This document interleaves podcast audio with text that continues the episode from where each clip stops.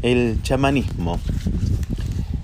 El hallazgo en Israel de los restos de una mujer ilustre de unos 12.000 años de antigüedad y un conjunto de más de 70 caparazones de tortugas conservados en una fosa funeraria dentro de una cueva fechan la práctica del chamanismo hacia el 10.000 a.C. como mínimo.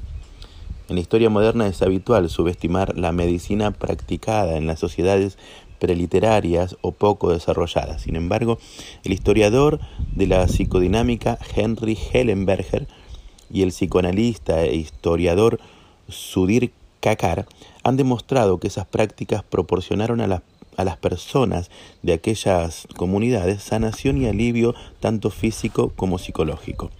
Las prácticas chamánicas constituyen las primeras psicoterapias y tuvieron éxito porque hundían sus raíces en la comovisión de sus comunidades. Dos ejemplos que nos ayudarán a entenderlo. Muchas sociedades preliterarias creían que una persona caía enferma cuando el alma abandonaba el cuerpo, quizá por haber sido robada. La labor del chamán era encontrar el, encontrar el alma y devolverla al cuerpo. En Siberia, el chamán tenía que viajar a veces hasta la tierra de los espíritus a buscar el alma.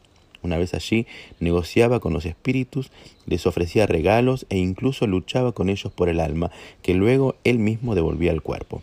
En algunas comunidades de América Latina, una persona que sufre de susto es porque alguien ha perdido el alma, porque está atemorizada o bajo el hechizo de influencias malignas.